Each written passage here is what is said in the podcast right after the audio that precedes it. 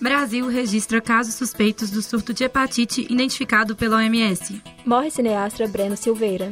Presidente Jair Bolsonaro divulga vídeo com informações falsas sobre o meio ambiente. Eleições.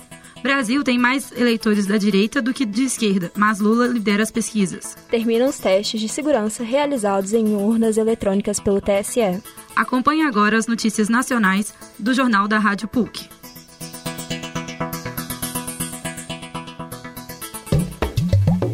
Nacionais. Bom dia, ouvintes da PUC Minas.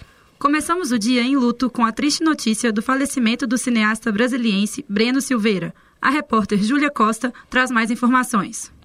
Bom dia, Amanda. Pois é, infelizmente no último sábado, dia 14 de maio, o cineasta Breno Silveira morreu aos 58 anos.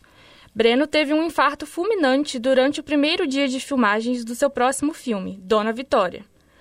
O longa estava sendo gravado no interior do Pernambuco e seria estrelado por Fernanda Montenegro. Segundo a equipe de filmagem, Breno começou a passar mal com taquicardia e morreu sentado em frente ao monitor enquanto acompanhava a gravação. Quando chegou a ser atendido pela equipe médica, o cineasta já estava sem vida. Os filmes de Breno são marcados pela brasilidade. Como diretor de fotografia, se destacou por Carlota Joaquina. Posteriormente, seu primeiro filme como diretor foi aclamado, aclamado pela crítica e pelo público, Dois Filhos de Francisco, a história de Zezé de Camargo e Luciano foi recorde de bilheteria na época. Em 2017, Breno lançou Entre Irmãs, filme e minissérie estrelados por Marjorie este ano e Nanda Costa, e recentemente dirigiu duas temporadas da série Dom, produção original da Amazon Prime. Nas redes sociais, diversos artistas o homenagearam. Em apresentação, Zezé de Camargo e Luciano dedicaram seu show ao amigo e diretor. E não é apenas na cultura que teremos notícias ruins. O presidente Jair Bolsonaro novamente utilizou suas redes sociais para propagação de fake news. O repórter Danilo Valadares nos conta como foi isso. Na última segunda-feira, dia 9 de maio, o presidente Jair Bolsonaro compartilhou em seu perfil no Twitter um vídeo cheio de mentiras sobre o meio ambiente. Muito criticado pela falta de preservação ambiental, o atual presidente tenta de maneira falha apresentar a verdade para seus críticos de fora do Brasil. Em inglês, um narrador vai contando por cima de imagens da natureza alguns dados falsos e fora de contexto. Em determinado momento, o narrador comenta que 66% do território brasileiro está totalmente conservado. Porém, em análise feita pela agência Lupa, o dado se apresentou falso. Apesar de 66,3% do território ser coberto de vegetação nativa, apenas 29% da floresta está localizada em áreas totalmente protegidas contra desmatamento. Um levantamento de 2021, feito pelo projeto MAP Biomas, mostrou que 59,7% do território nacional era de floresta em 2020, 10% a menos do que o número de 1985. É comentado ainda que 84% do território da Amazônia é totalmente conservado. A informação está exagerada e fora de contexto. O real número é de 82,1 e se for levado em conta a parte do território que está efetivamente demarcada para fins de conservação e preservação, apenas 62% das florestas estão em áreas protegidas.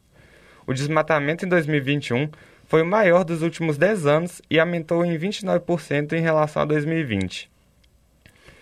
O narrador ainda diz que 7% do nosso território é usado para a agricultura.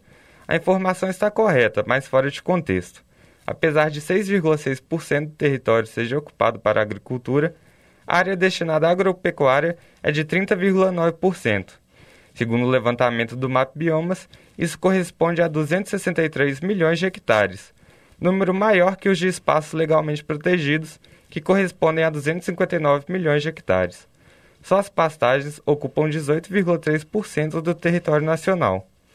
Outro dado usado fora de contexto é o de que 14% do território seria indígena e protegido. Segundo dados do projeto Terras Indígenas do Brasil, o total de terra indígena seria de 13% e que, apesar disso, nos dois primeiros anos do governo Bolsonaro, as invasões a terras indígenas aumentaram em 137%. Além disso, a atual gestão usa manobras como reanálise de processos demarcatórios em distintos órgãos federais e mudança nas composições dos grupos de trabalho, para travar as demarcações do território das populações originárias. E na saúde, as notícias também são preocupantes. Ouvimos agora a repórter Ketra Aquino. Bom dia, ouvintes da Rádio PUC Minas. Na última sexta-feira, dia 13, o Ministério da Saúde divulgou a criação de uma sala de situação para investigar a evolução da hepatite misteriosa aguda que tem atingido crianças e jovens na faixa de um mês até 16 anos e intrigado especialistas no mundo todo. O primeiro alerta do, da doença veio pela Organização Mundial da Saúde em 23 de abril, onde já havia registros em 11 países da Europa com concentração de casos no Reino Unido. Atualmente, 20 países já notificaram ocorrências, somando 348 casos suspeitos. Ainda segundo o Centro Europeu de Prevenção e Controle de Doenças, cerca de 12, crianças, 12 crianças no mundo já morreram em decorrência da hepatite.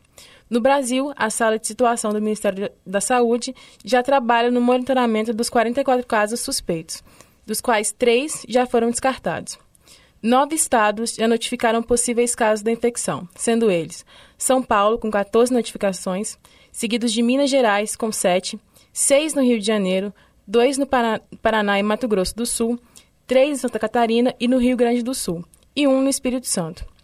Além de monitorar, o órgão que vai ser composto pela Organização Pan-Americana de Saúde e especialistas convidados pretende organizar e padronizar informações sobre a doença que ainda tem pouco conhecimento na comunidade científica.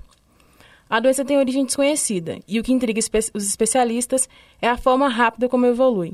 No período de dias não identificada, pode levar à necessidade de transplante e à morte.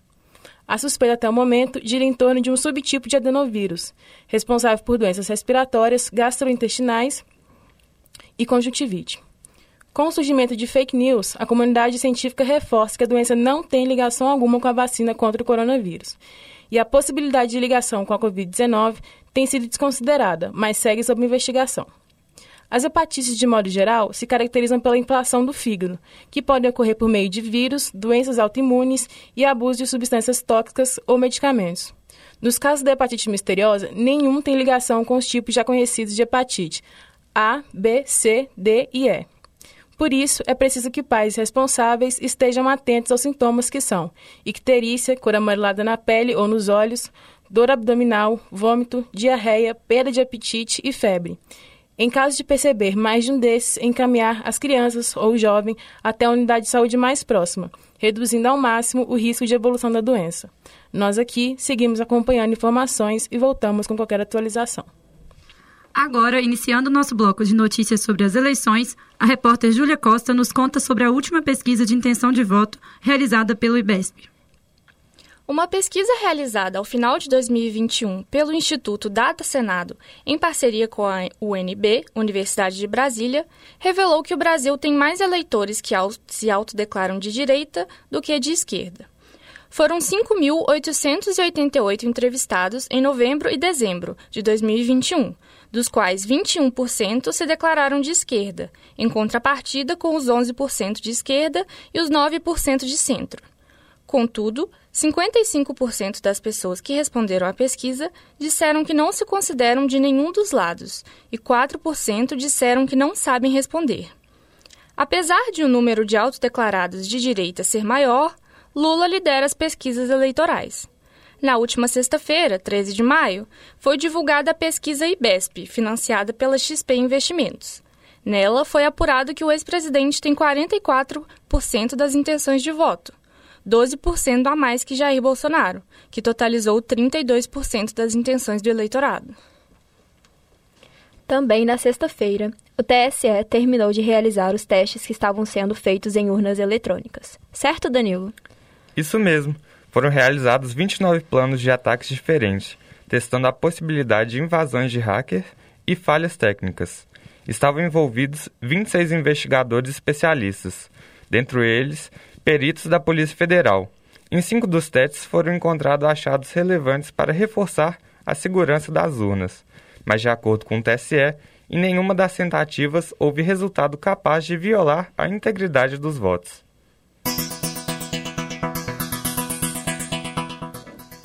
Encerramos por aqui. As reportagens de hoje foram de Ketre Aquino, Danilo Valadares e Helena Tomás, com locução de Júlia Costa. A equipe técnica é formada por Clara Costa, Giovanni Orsini e Arthur Rocha, sob a coordenação de Getúlio Nuremberg. Eu sou Amanda Lopes. E eu sou Maria Eduarda Gonzaga.